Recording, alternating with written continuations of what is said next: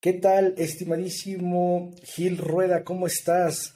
¿Qué tal, Amos? ¿Cómo estamos? Aquí otra vez acompañándote. Muchísimas gracias. Muy bien. En, este mes de febrero eh, quería, quería tomar y retomar, obviamente, pues toda esta tendencia de, de, del amor, del 14 de febrero, la amistad.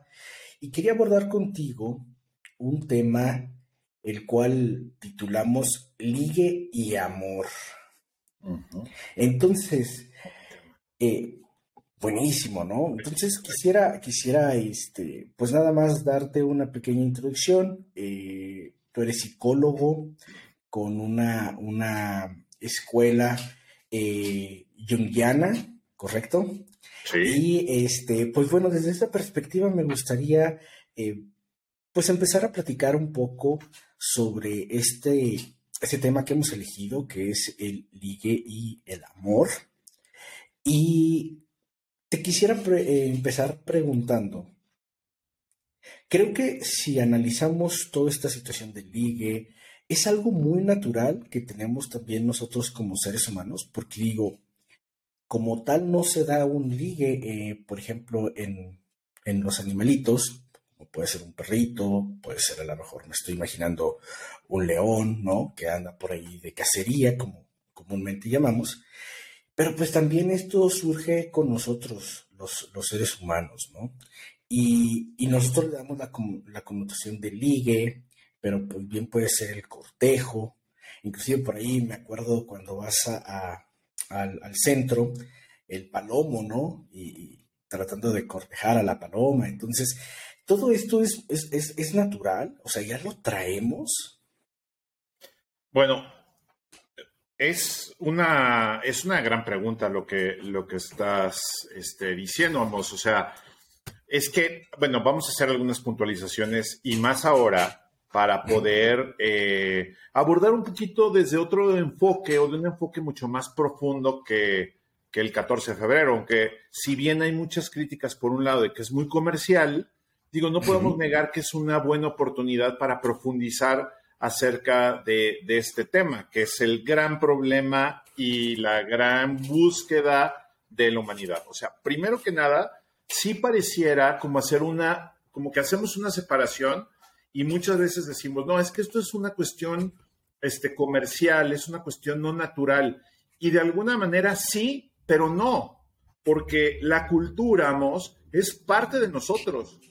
O sea, hay algunas teorías, el, el antropoceno, donde queremos como exclusivizar al ser humano, en donde, ah, pues él es aparte de todo lo demás. Entonces, somos diferentes a los animales, somos diferentes al medio, somos independientes de la cultura. Y no, de alguna manera la cultura, este, todos los movimientos eh, colectivos nos impactan.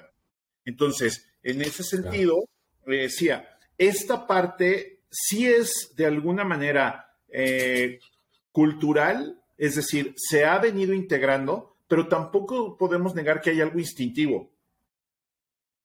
Ya. Sí, entonces, sí hay principios que nos llevan al vínculo que llamamos amor, que han venido evolucionando de acuerdo a los distintos cambios que históricamente la humanidad ha tenido. No es lo mismo el amor ahorita en el 2023 que en el 2000 o que en los 80s. Ya ni hablemos de mediados del siglo pasado. Entonces, hay otro tipo de maneras de manifestar. Conforme la eh, especie humana viene evolucionando, también las manifestaciones de amor han venido evolucionando. Entonces, sí es natural pero ha venido influenciado o se ha visto influenciado estas manifestaciones de amor por la cultura. ¿Sí? Entonces sí es bien importante es, esta parte, porque luego nos eh, entramos en conflictos en donde solamente el amor es así. Y entonces exclusivizamos el amor a una concepción que nos tocó vivir o que estudiamos o que nos dijeron y decimos, el verdadero amor es esta época en donde el hombre era un caballero, traía un bombín, una pipa y un bastón, la mujer eh, de vestido largo, entonces habría que tomarla de la mano, besarla en la mano, pedir su mano en la familia. Ese es el verdadero amor. Y no. O sea, esa es una de las miles de manifestaciones de amor y de vínculo que ha habido a lo largo de la historia. Sí. Correcto. Es importante eso. Bien. Bien, bien. Bueno, digo, ahí vamos contestando, bueno, ahí, podemos, ahí, vamos platicando, ¿no? O sea, ahí, vamos platicando, que es el, chiste, ¿no? Claro. Oye, Gil, y, hablando de, sobre todo esto, eh, a mí me sorprendió muchísimo justo esto que estás hablando tú de, de cómo a veces se confunde y se aprovecha mucho el comercializar esta fecha del amor, ¿no? Porque pues recientemente pasamos diciembre y la siguiente fecha comercial es el 14 de febrero. Entonces, después del 6 de enero, ya veías en algunos locales ya pintados de rojo, globos, eh, todo lo que tenga que ver con connotación al color rojo, que obviamente es un color que representa el, el pues vamos a llamarlo así, al mes de febrero, ¿no? Y, justo ahora que tú, que, tú, que tú lo mencionas, y con toda esta evolución que ha estado teniendo, no solamente el, amor, las relaciones, porque pues ahora ya vemos relaciones eh, muy sólidas, inclusive del mismo sexo, ¿no? Y, todas estas eh, tendencias también de los grupos LGBT, me parece que es. LGBT, y más. y más este, pues ahora ya es un color más eh, como el arco iris, ¿no? O sea, ya, ya, tenemos, ya prácticamente pues tenemos que tener representación de, todas estas vertientes que están saliendo. ¿Crees que el color rojo sigue siendo como la figura importante o por qué le dimos esa connotación al color rojo? Digo, honestamente no sé el, origen, este, prometo investigarlo, debe haber un porqué. Y, conectándolo con lo que estás diciendo, de que empiezan a cambiar los colores este, como símbolos, porque al final de cuentas son símbolos. Más que el color como tal, es un símbolo. Y entonces decimos que los símbolos son contingentes, es decir, son figuras manejables en donde depositamos toda la experiencia emocional de las personas. Esto del 14, del 14 de febrero, el color rojo, el corazón, este, en esta forma, este, que bueno, ya hasta se representa de distintas maneras o, así, ¿no? O sea, ese tipo de, de, símbolos son contingentes de experiencias emocionales. Entonces, claro. claro, el rojo ahorita es un, es un símbolo eh, muy ligado, muy conectado al amor, pero eso es lo que va a evolucionar. Conforme vaya evolucionando la experiencia emocional, irán cambiando los símbolos. Claro. Porque el rojo no, siempre ha sido el símbolo del amor. Digo, habría que echarnos un clavado para ver eh, estos símbolos, cómo han ido representándose en los diferentes momentos de la historia. Seguramente la tendencia va a ser a que este color cambie y puedan manifestarse, por ejemplo, lo de la bandera, la bandera, la bandera multicolor, ah, bueno, pues será una representación del amor. Sin embargo, el punto es, ¿por qué hay cambio? ¿Por, ¿Por, qué cambian los colores? ¿Por qué cambian las manifestaciones? Porque el problema del amor no es, no se ha solucionado y de alguna manera muchos filósofos, desde Platón, a la fecha, los nuevos pensadores, siguen teniendo eh, en el concepto, en la idea del amor, una dificultad, un problema por resolver.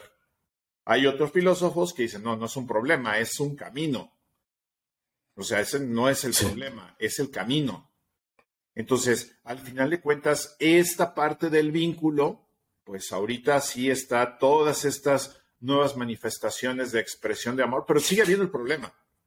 O sea, sigue habiendo personas que sufrimos por amor, sigue habiendo personas que nos motivamos por amor, sigue habiendo personas que buscamos en el amor de pareja eh, la realización de la vida. Y lo sigue habiendo, aunque las manifestaciones sí nos damos cuenta que son distintas.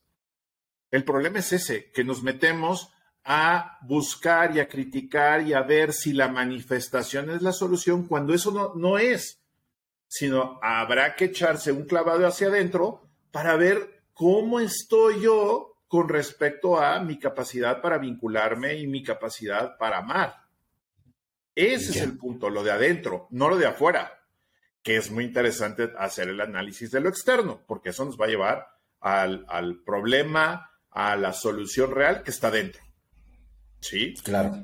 Está muy psicológico, tiene mucho que ver con eh, lo junguiano, la psicología profunda, pues tiene mucho que ver esto que les estoy compartiendo, pero creo que vale la pena hacerlo, pues es otro punto de vista. Claro, totalmente, totalmente, totalmente. Y, ahora, eh, eh, esto que tú, que tú comentas de relacionarnos con los demás, ¿nace desde o viene desde el vientre materno? Sí, sí. Es, que ahí sería como el primer amor, ¿no? Sí, sí, sí, sí, sí, sí, desde luego. O sea, no podemos negar tampoco que el amor, si bien tiene que ver con un proceso personal, exclusivamente personal, en donde para poder eh, ser una, tener una pareja y tener un amor saludable, constructivo, un buen amor, tiene que ver contigo, tiene que ver desde lo personal. Esto esta capacidad se va formando desde que nacemos. Al final de cuentas, las primeras experiencias de vínculo las vamos teniendo, bueno, pues con nuestra, con nuestra madre. Sí, hay, es, hay muchísimos estudios que cada vez se van eh, perfeccionando, en donde se ve, por ejemplo, al, producto en, en determinado tiempo del embarazo que tiene ciertas reacciones, por ejemplo, ante una madre que está deprimida tiene ciertas reacciones frente a una madre que está mal alimentada. Entonces, todas esas cuestiones afectivas y materiales, como es las emociones o el alimento, claro que van impactando en el desarrollo y en la capacidad para poder vincularnos con los demás. Porque la primera función, recordemos que eh, no somos seres evolutivos, entonces la primera función es sobrevivir. Es lo primerito. La segunda, o una de las segundas etapas, por ponerlo de una manera muy gráfica, es poder eh, reproducirnos, poder preservar la especie. Y ahí es donde entra el tema del vínculo, del amor.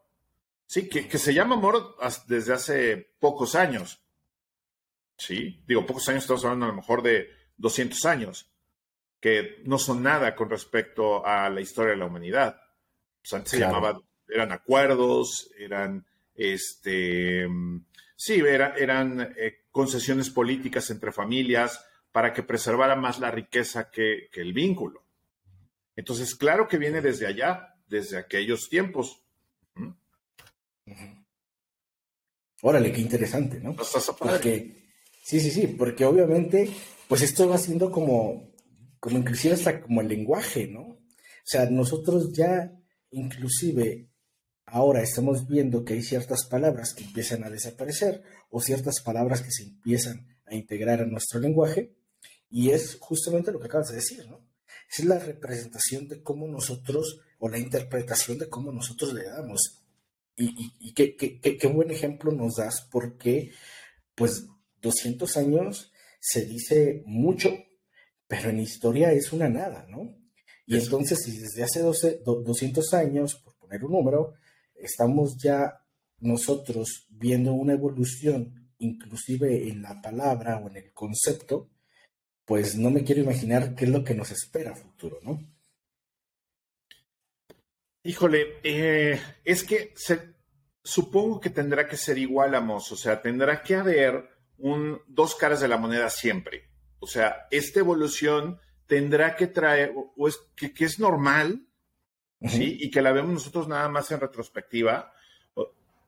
Nos, es muy difícil verlo eh, en el presente como, está, como se está manifestando esta evolución, en concreto del amor. O sea, tendrá que traer las dos caras de la moneda.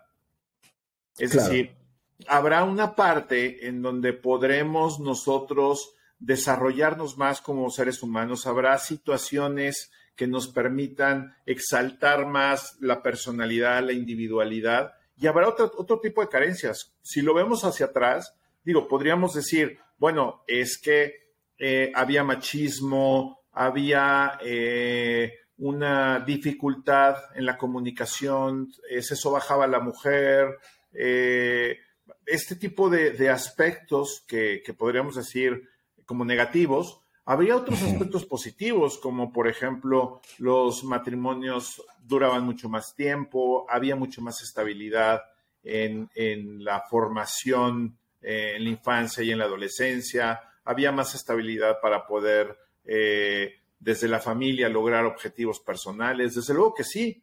Entonces tendrá, y que ahora no, los hay, entonces tendrá que haber eh, pros y contras, siempre. Entonces, para, la evolución va para allá.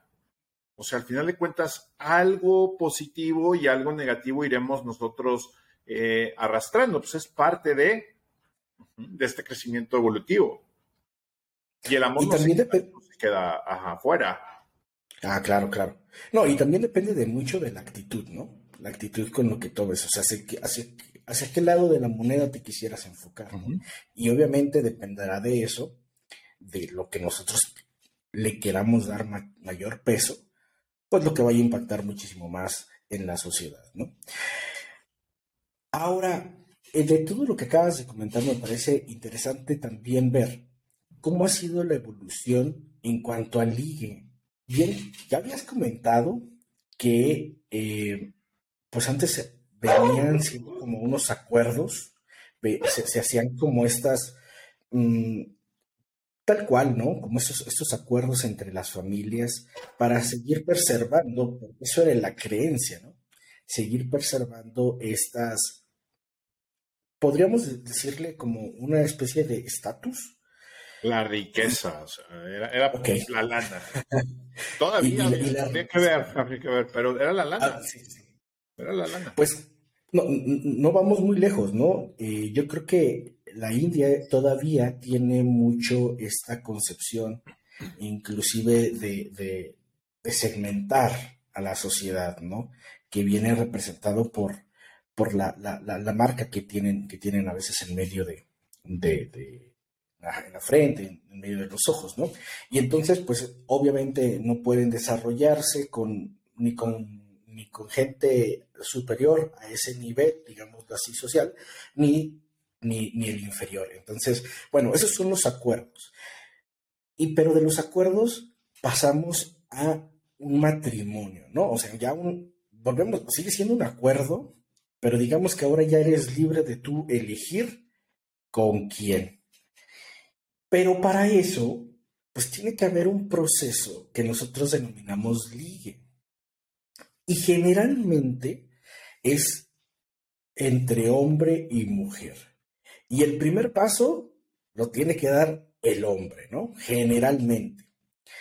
Esto también viene derivado, quiero pensar, históricamente, porque pues hablábamos de, pues, que el hombre tenía muchísimo más peso, por así decirlo, socialmente, la mujer estaba un poquito más retraída, no se le no se le daba tanta, tanta comunicación, no tenía tanto.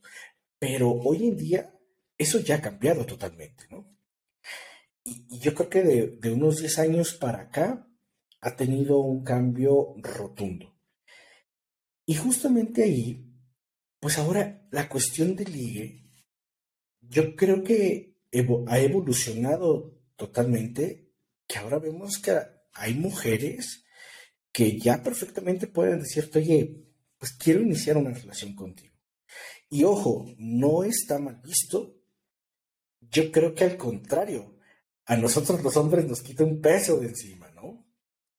Y al final del día es una expresión de amor hacia la otra persona, donde ahora ya la mujer se permite sentir y expresar lo que yo creo que era lo que más, más, más teníamos eh, esa mala concepción, ¿no? De que no puedes expresar tus sentimientos. A ver, bien, ahí te va, ahí te va con esta parte del ligue. O sea, punto número uno, el ligue, vamos, es el tema o de los temas que más se abordan en, la, en el consultorio. Pero también no nada más en el consultorio, en las pláticas, en la recreación, cuando estamos con nuestros amigos, casi te puedo asegurar que la mayoría o gran parte de la mayoría, el tema del ligue es un tema que queremos abordar porque significa un problema, porque significa un pilar para nuestro crecimiento. Entonces, ¿qué, primero, ¿qué es el ligue o qué podríamos entender nosotros como un ligue? Y es este proceso personal que nos lleva a desear, querer o lograr un vínculo con otra persona. Pero no solo con otra persona, porque la función también puede ser con un objeto o con una actividad. Entonces, estamos ligando todo el tiempo. Estamos ligando con nuestro trabajo, estamos ligando con nuestros amigos, con nuestros momentos de estudio, con el dinero, con el tiempo y desde luego con una pareja. Ahí es donde entra esta parte que comentabas y que comentábamos al principio, la parte cultural que de alguna manera en este momento de la historia ha facilitado o le ha quitado al hombre esta responsabilidad que a lo mejor hace 20 años se tenía, donde el hombre tenía que dar el primer paso, ahora no, pero es una cuestión cultural. Ha habido movimientos sociales, movimientos, eh, pues sí, incluso también eh, publicitarios, en donde de liberación eh, femenina de la mujer, y no nada más de la mujer, sino, oye, si tu manera de manifestar el afecto y el cariño es con una persona de tu mismo sexo, una persona de tus mismas aficiones, pues hazlo. Al final de cuentas, el punto es que esto viene de afuera y no está mal, porque ha liberado muchas cosas. El punto es, bueno, ¿y cómo andamos de adentro? ¿Cómo andamos de adentro para poder lograr ese vínculo que nos va a permitir crecernos y desarrollarnos como personas? Entonces, el ligue es ese proceso personal que nos va a permitir vincularnos. Entonces, de acuerdo a cómo estemos internamente, pues se va a dar de manera saludable ese vínculo o se va a dar de manera conflictiva.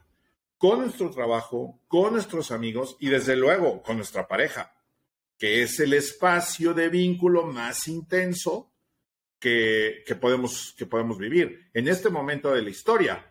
Que, claro que si las cosas siguen como van, muy probablemente el vínculo personal y más post pandemia, el vínculo personal dejará o está dejando de ser lo más importante y nos empezamos a vincular, por ejemplo, con el trabajo. Pues estamos más vinculados con el trabajo que con una pareja porque las condiciones sociales, las condiciones materiales, pues así nos llevan. No podemos estar dedicándole media tarde a una situación personal de pareja porque tenemos que trabajar. Situación que hace algunos años pues, no pasaba nada. Terminábamos uh trabajo a las 3 de la tarde y pues en la tarde le dábamos a la novia. No pasaba nada. ¿Sí?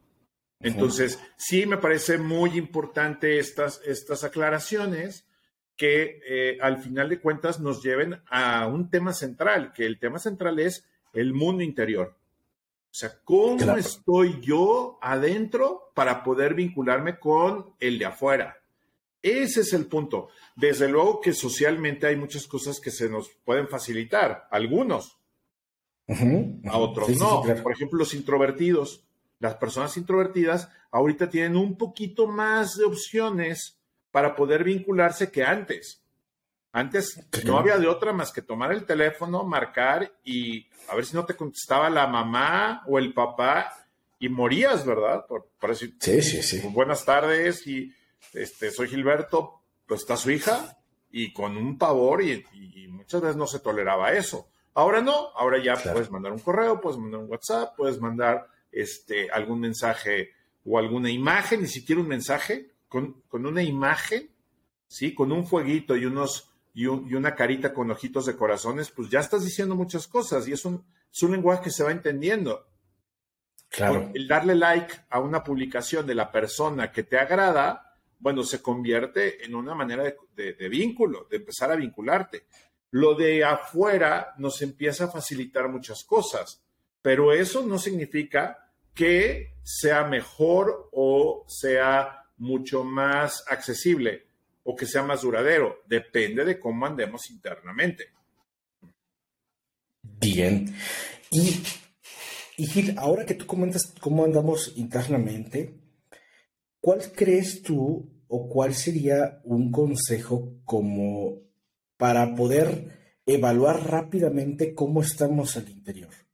Porque si yo me pongo a pensar, y más con todos estos tiempos de que queremos todo rápido, pues la verdad es que si a mí me atrae algo, porque ya, ya, ya, hablamos de que puede ser también inclusive un objeto, un trabajo, ¿no?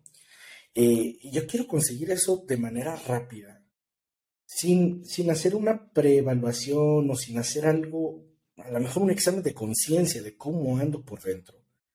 Pues yo más bien voy a querer que todo se dé rápido y, y enfocarme en ese objetivo.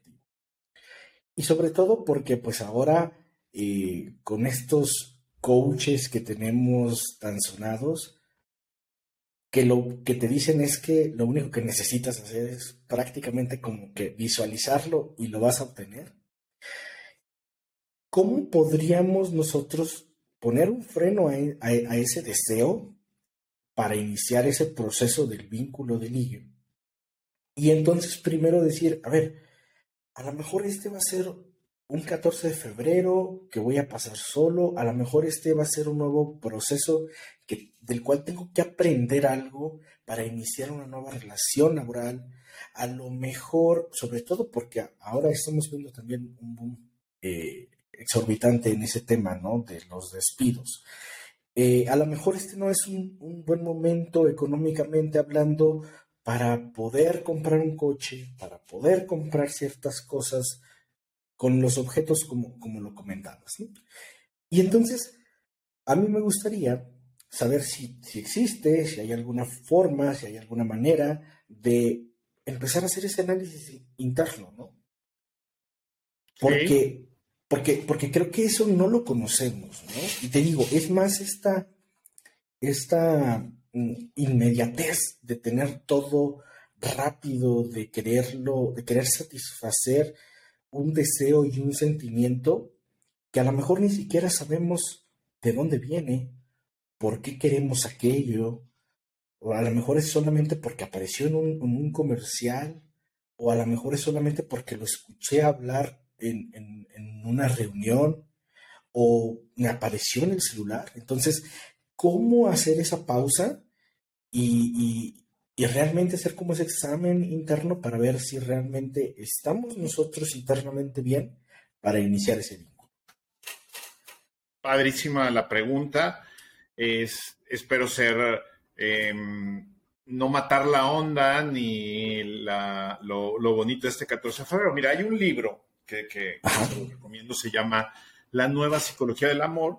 Se escribe como en los 2000, más o menos, 2005 es un psiquiatra que se llama Scott Peck, es un psiquiatra norteamericano, eh, y, habla, eh, es contundente el libro porque la primera frase, así, la primera frase del libro es, la vida es dificultosa, así es la traducción. La vida es eh, muy difícil en inglés. Sí, la, la vida es dificultosa.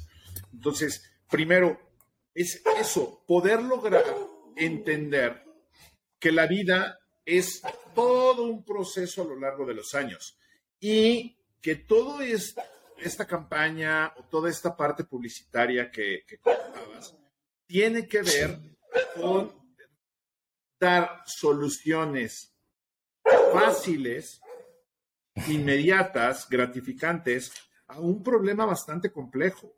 Entonces, y, es por fechas creemos que a lo mejor el 14 de febrero nos va a resolver todo este problema de dificultad emocional, depresión, ansiedad, miedos, por los que, incertidumbres por los que estamos viviendo. Y no va a ser, porque lo mismo nos dijeron el 6 de enero, que si con un regalo eso los va a satisfacer. En diciembre nos dicen, es que estando en familia, con eso lo vas a lograr y vas a poder. Y así nos vamos cada fiesta. Y en noviembre, el Día de Muertos, las tradiciones y el pueblo y lo bonito, y eso nos va a satisfacer. Y no.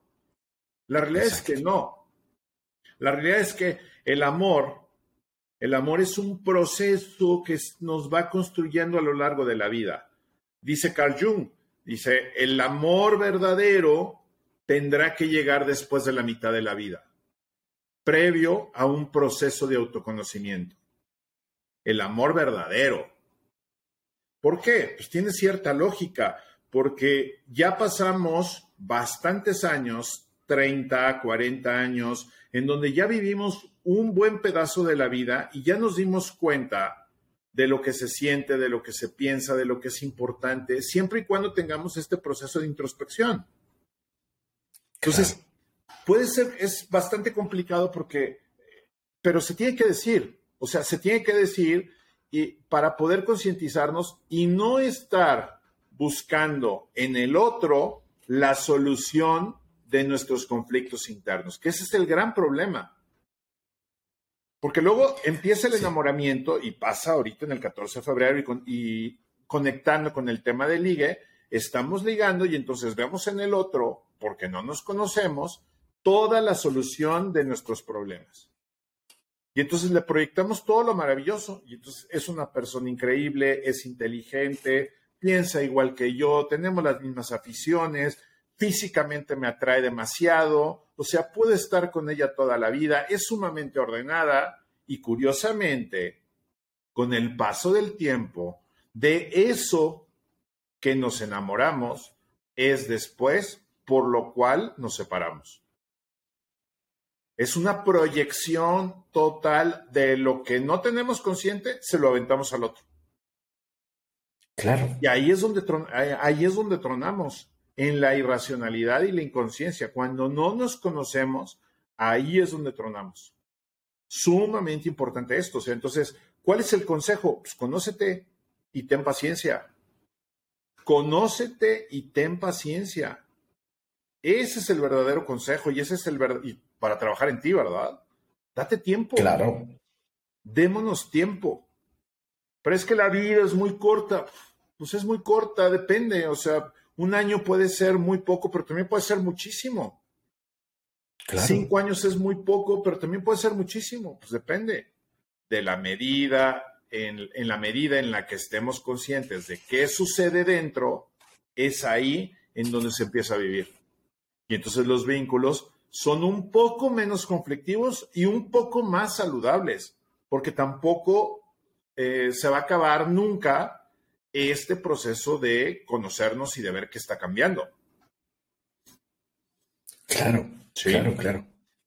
Sí, sí, sí. Digo, espero no ser, no ser mataondas, ¿verdad? Y digo, si, si quieren comprar chocolates y flores para la novia o para el novio, pues no pasa nada. O sea, habrá que hacer, habrá que hacerlo, es parte de.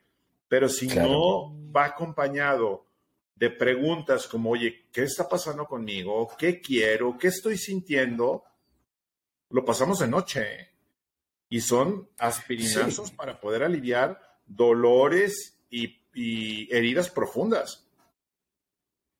Sí, porque ¿cuánta gente no solamente por el hecho de tener un, a lo mejor, miedo a estar solo, prefiere estar acompañado de algo o de alguien que no es lo que realmente quisiera y es por estar, ¿no?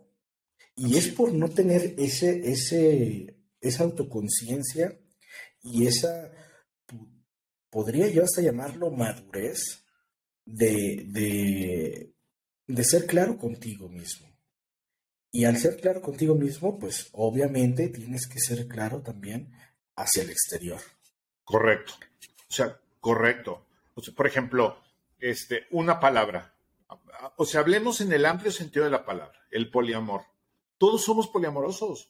Todos. O sea, porque de alguna manera amamos los espacios con nuestros amigos, amamos los espacios de trabajo, amamos los espacios con nuestra familia de origen, Amamos los nuestros espacios de soledad para leer, para hacer ejercicio, para hacer este tipo de, de, cosas, por ejemplo, que estamos haciendo. Hoy estamos trabajando en domingo. Entonces, hacemos elecciones porque, bueno, a lo mejor es domingo a mediodía y lo que quisiéramos es, pues, estar con la familia, seguir acostados, viendo una película con la pareja, pero bueno, como yo amo hacer estas cosas, elijo, ¿sí? En libertad, poder eh, tener una, una plática contigo y tendré que renunciar acá. Entonces, tendré que ser claro con eso. Y si la otra persona considera que la exclusividad es un amor total, pues eso eh, se va a convertir en el mayor de los infiernos, que quizás al principio fue bastante gratificante, en una situación así será bastante infernal y se sufrirá y causará mucho dolor y destrucción. Entonces, seamos honestos con eso. Tratemos de ser honestos y más después de determinadas, eh, de determinada edad entiendo que los adolescentes o los jóvenes, pues bueno, tendrán, iremos aprendiendo o irán aprendiendo, pero después de un tiempo, es importante ser sinceros con esto. Totalmente, totalmente. Y además que eh, un noviazgo se maneja de manera diferente, ¿no? En un noviazgo te vas conociendo, vas aprendiendo, inclusive tienes que pasar esta etapa de enamoramiento, ¿no? Como para ver ya realmente todos esos pros y todas esas contras que podría tener el estar juntos. Pero ya cuando hablas de un matrimonio, donde ya conoces perfectamente a la persona, donde ya tuviste cierto tiempo de haber eh, tenido ciertas situaciones, ciertos conflictos, ciertos, ciertos este, momentos muy buenos con esa persona, pues ya tienes un panorama totalmente diferente y deberías de tener un panorama totalmente maduro para dar el siguiente paso, ¿no? O por lo menos... Sí, claro, ahora, por lo menos sincero. O sea, ahorita que decía, porque bueno, todos tenemos, tenemos broncas y nadie va a tener nunca las respuestas a todos y estamos en constante proceso de maduración y aprendizaje, pero por lo menos sinceros. Ahorita que decías, bueno, a ver, un consejo Sé honesto. Seamos lo más honestos posible. No es, se dice muy fácil, pero es sumamente complicado. O sea, para amar es importante ser honestos, pero no nada más decir al otro, sino honestos con nosotros mismos. Y, y preguntar, oye, pues estoy con esta, quiero estar con esta chica porque me facilita mi vida.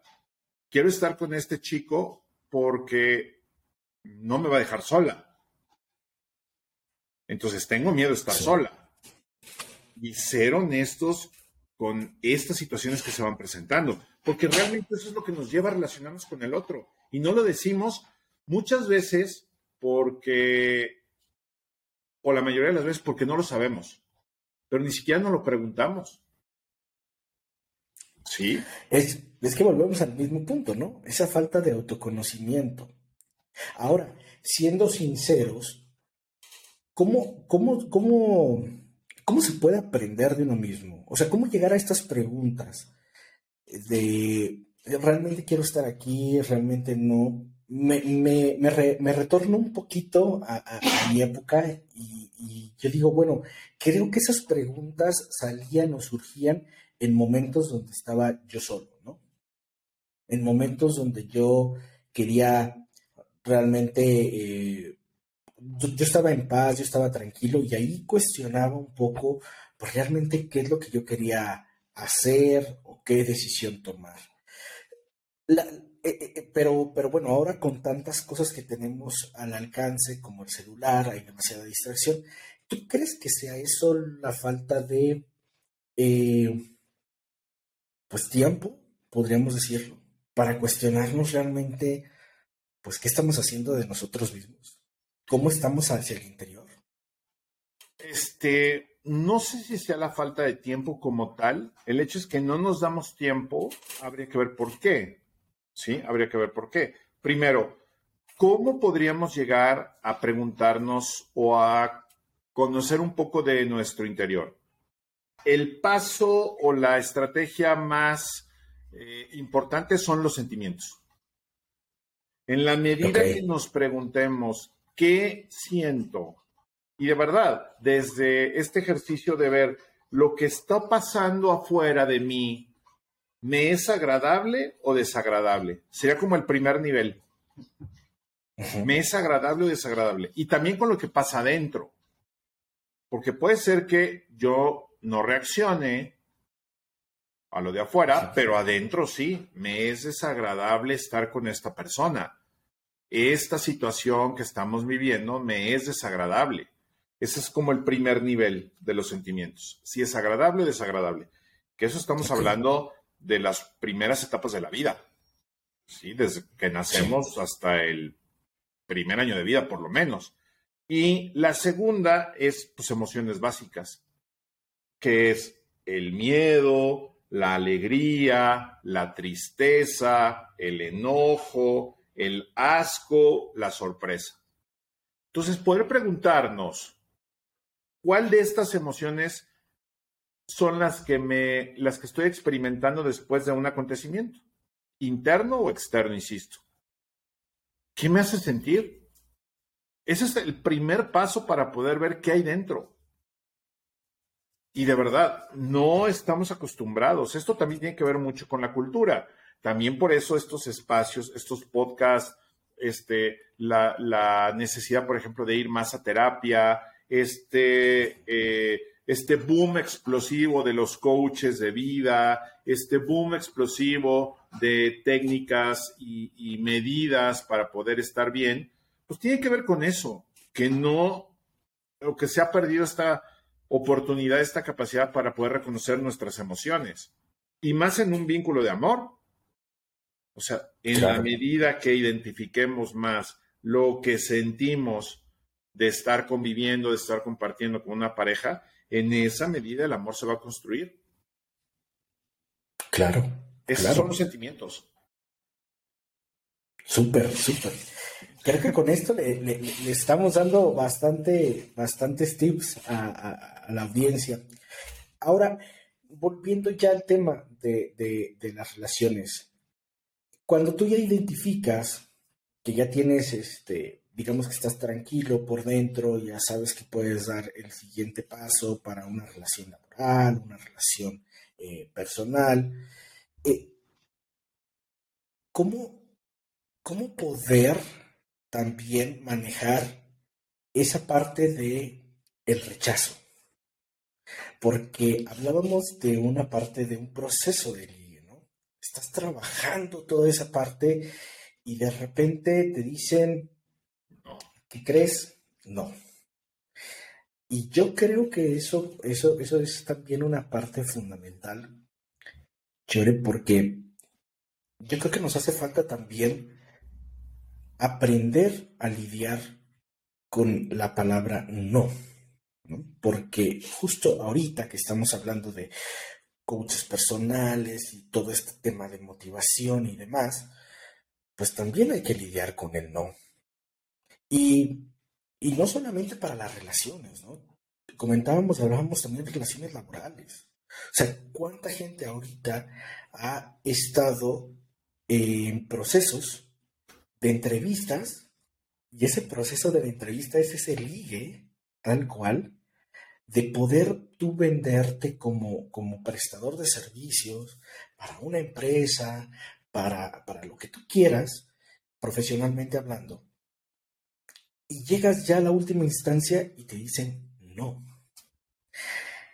¿Cómo trabajar con esa parte? Digo, sé que es otro tema también muy, muy extenso, pero híjole, ahorita, ahorita me, me, acordé y yo creo que si nos pudieras dar también ahí alguna, algunos puntos, algunos tips, además de, obviamente, pues ir a, ir a terapia, eh, yo creo que podríamos, podríamos este, darle muchísimo más, más este, sabor al, podcast.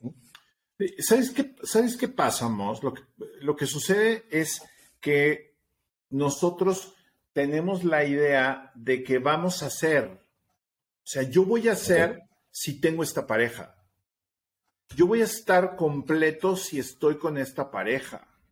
Y entonces la persona o el trabajo, como lo comentabas, se convierten en una proyección de lo que no puedo integrar en mí. Por eso nos duele el rechazo. O sea, porque no es que pierda al otro, es que me pierdo a mí o creo que me pierdo a mí. Los rechazos, sobre todo cuando son muy intensos o muy dolorosos o se viven de una manera muy polarizada, ¿sí? muy incendiaria, si se trabajan, es una gran oportunidad para reconocer que eso que creía, eso que yo pensaba que estaba perdiendo, no lo estoy perdiendo, simple y sencillamente no lo he integrado, no lo he reconocido en mí. Por eso nos duele, porque creemos que se va una parte de nosotros, cuando no, es una persona independiente la que por sus circunstancias toma esa decisión. El rechazo es una gran oportunidad para conocernos, es una gran oportunidad. Entonces, desde luego eso no quiere decir que sea fácil, desde luego que no, es sumamente complejo, sumamente difícil, se, requieren recursos personales internos y materiales para poder trabajarlo, pero es eso. Creemos que me pierdo yo, que me rechazo yo, que una parte de mí ya no va a estar, cuando sí está, pero no la he visto. Le proyectamos al otro cosas de nosotros. Le proyectamos al otro la felicidad, la capacidad para eh, socializar, la capacidad para verme bien, la capacidad para sentirme bien, se va, entonces generan unos vacíos terribles que pueden llegar a la depresión grave a este tipo de pérdidas. Entonces, sí, bueno, bueno, ¿cuál sería como el tip o el consejo aquí?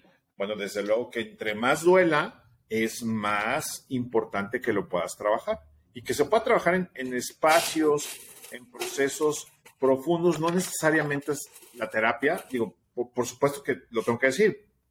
Desde mi punto de vista es la mejor, la mejor vía. Pero bueno, puede haber actividades terapéuticas. El ejercicio, estudiar, algún grupo de crecimiento, eh, alguna actividad, para poder experimentar que esté la otra persona o no esté, sigue siendo.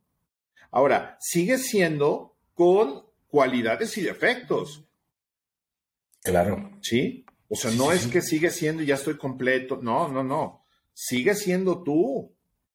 La pelota está en tu cancha. O sea, tú puedes seguir construyéndote, pero hay espacios y huecos ahí que habrá que trabajar, pero no necesariamente tiene que ser junto a otro. Eso lo tendrás que trabajar tú.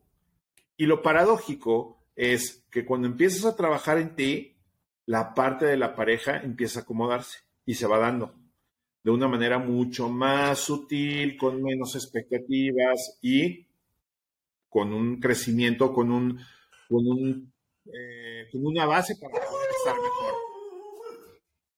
Claro. Mira, hasta los perritos, hasta, los, perritos se, identifican, ¿no? ¿Es tu perro? Sí, acá también está uno, uno, uno Ladrando, sí, sí, sí. Ladran de aquí y luego el tuyo le contesta. Sí, sí, sí. Sí. Pues muy bien, eh, estimado Gil, estamos ya por, por, terminar. Este, y me gustaría nada más sacar las conclusiones de, este importante tema. ¿no? Eh, para ti, para ti, ¿qué crees que, que, pueda ser o cómo, cómo, cómo quieres cerrar el día de hoy este podcast?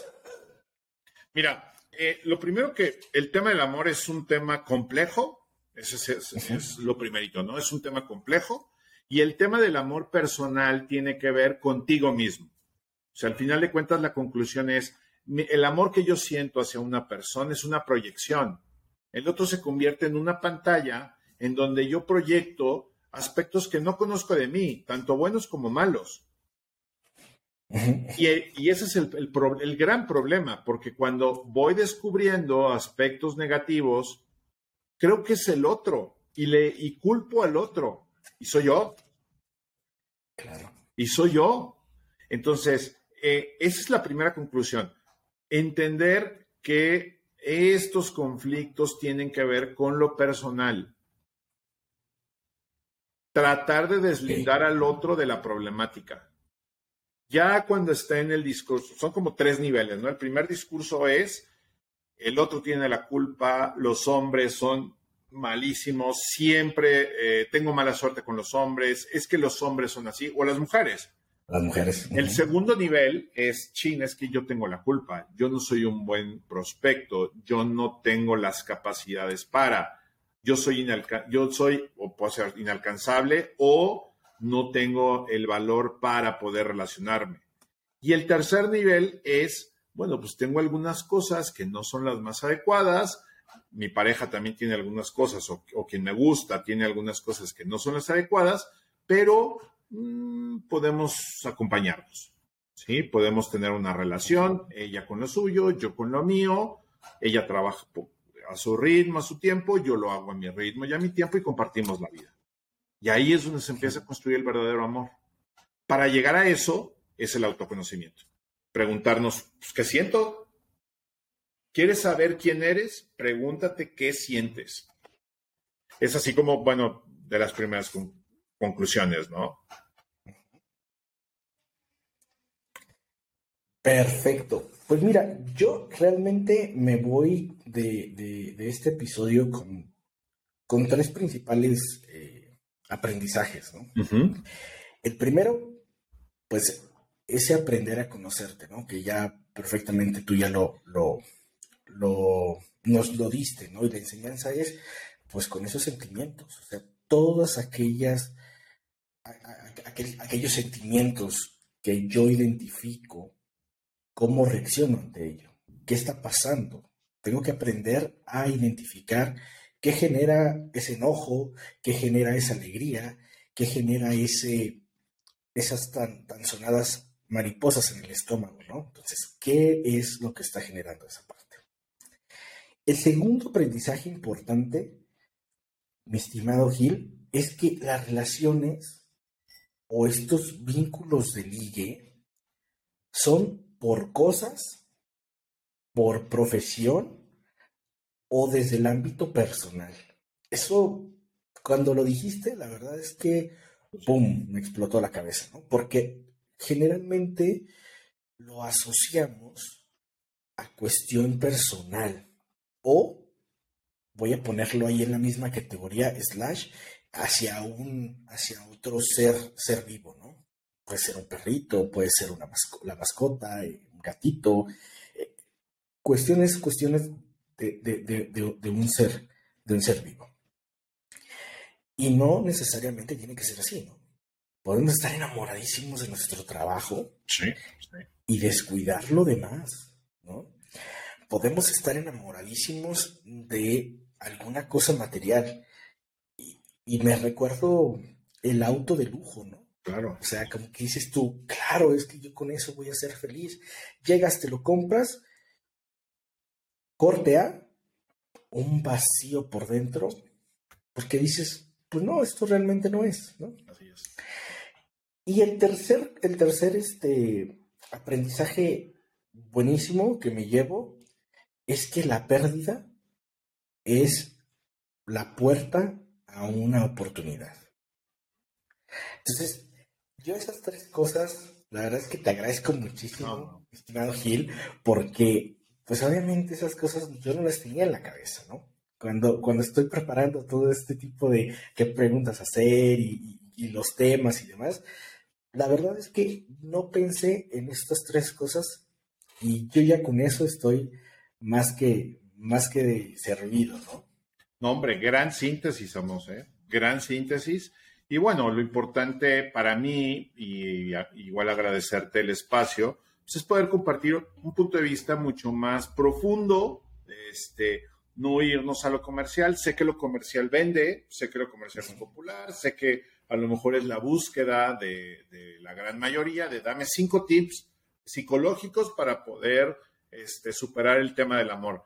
Híjole, no es así, ¿verdad? Digo, es una gran síntesis la que haces y pues bueno, es un camino que se va construyendo tanto en lo colectivo, pero sobre todo en lo personal. Y pues hagámoslo. Claro. Pues mi estimado Gil, ya lo único que me resta es que nos digas tus redes sociales sí, para que la gente que esté ahí interesada este, te pueda seguir y obviamente pues cualquier, cualquier eh, consulta o cualquier situación, pues que te manden ahí un mensajito, ¿no? Sí, sí, con muchísimo gusto. Estoy en Facebook, eh, en SIC Gilberto Rueda, eh, Chore Rueda. Estoy en Instagram como Psicogil1 y también en Twitter como Psicogil1. Entonces ahí estoy a sus órdenes. Y, y también por WhatsApp, que es así como lo más directo, es acá en teléfono de San Luis Potosí, 44 41 91 99 81. Y fíjate que por aquí escribí una frase que por ahí me encontré, que, que creo que también puede sintetizar mucho, vamos, y es, este, olvídate, olvidémonos de las relaciones y aprendamos a relacionarnos. Olvidémonos de las relaciones. Y aprendamos a relacionarnos. Asumamos el papel protagónico nosotros, cada quien, desde lo personal. Wow, no, pues está buenísima, ¿no? Está buenísima, porque creo que sí, al final del día, pues e, es más importante lo que uno tiene para dar que lo que al final del día pueda recibir. Así es. Así es, Amos. Excelente. Muy bien. Pues Gil, agradezco muchísimo tu tiempo, como siempre. Ya sabes que estos micrófonos están abiertos para una siguiente plática, siempre y cuando el tiempo, el tiempo eh, y tu agenda te lo permita. andas, muy ocupado, pero este, pues agradecerte nuevamente. Eh, doy, doy, las gracias eh, desde toda la audiencia que, que tenemos por ahí, porque la verdad es que el día de hoy nos has traído un temazo, nos has dejado con bastantes reflexiones y ojalá esto pues le pueda servir a, toda la gente que nos vea y cualquier cosa pues ahí tienen ya tus redes para, para hacer alguna consulta. Muchas gracias, Somos. No, gracias a ti y pues que tengas excelente día. Hasta la próxima. Saludos a todos.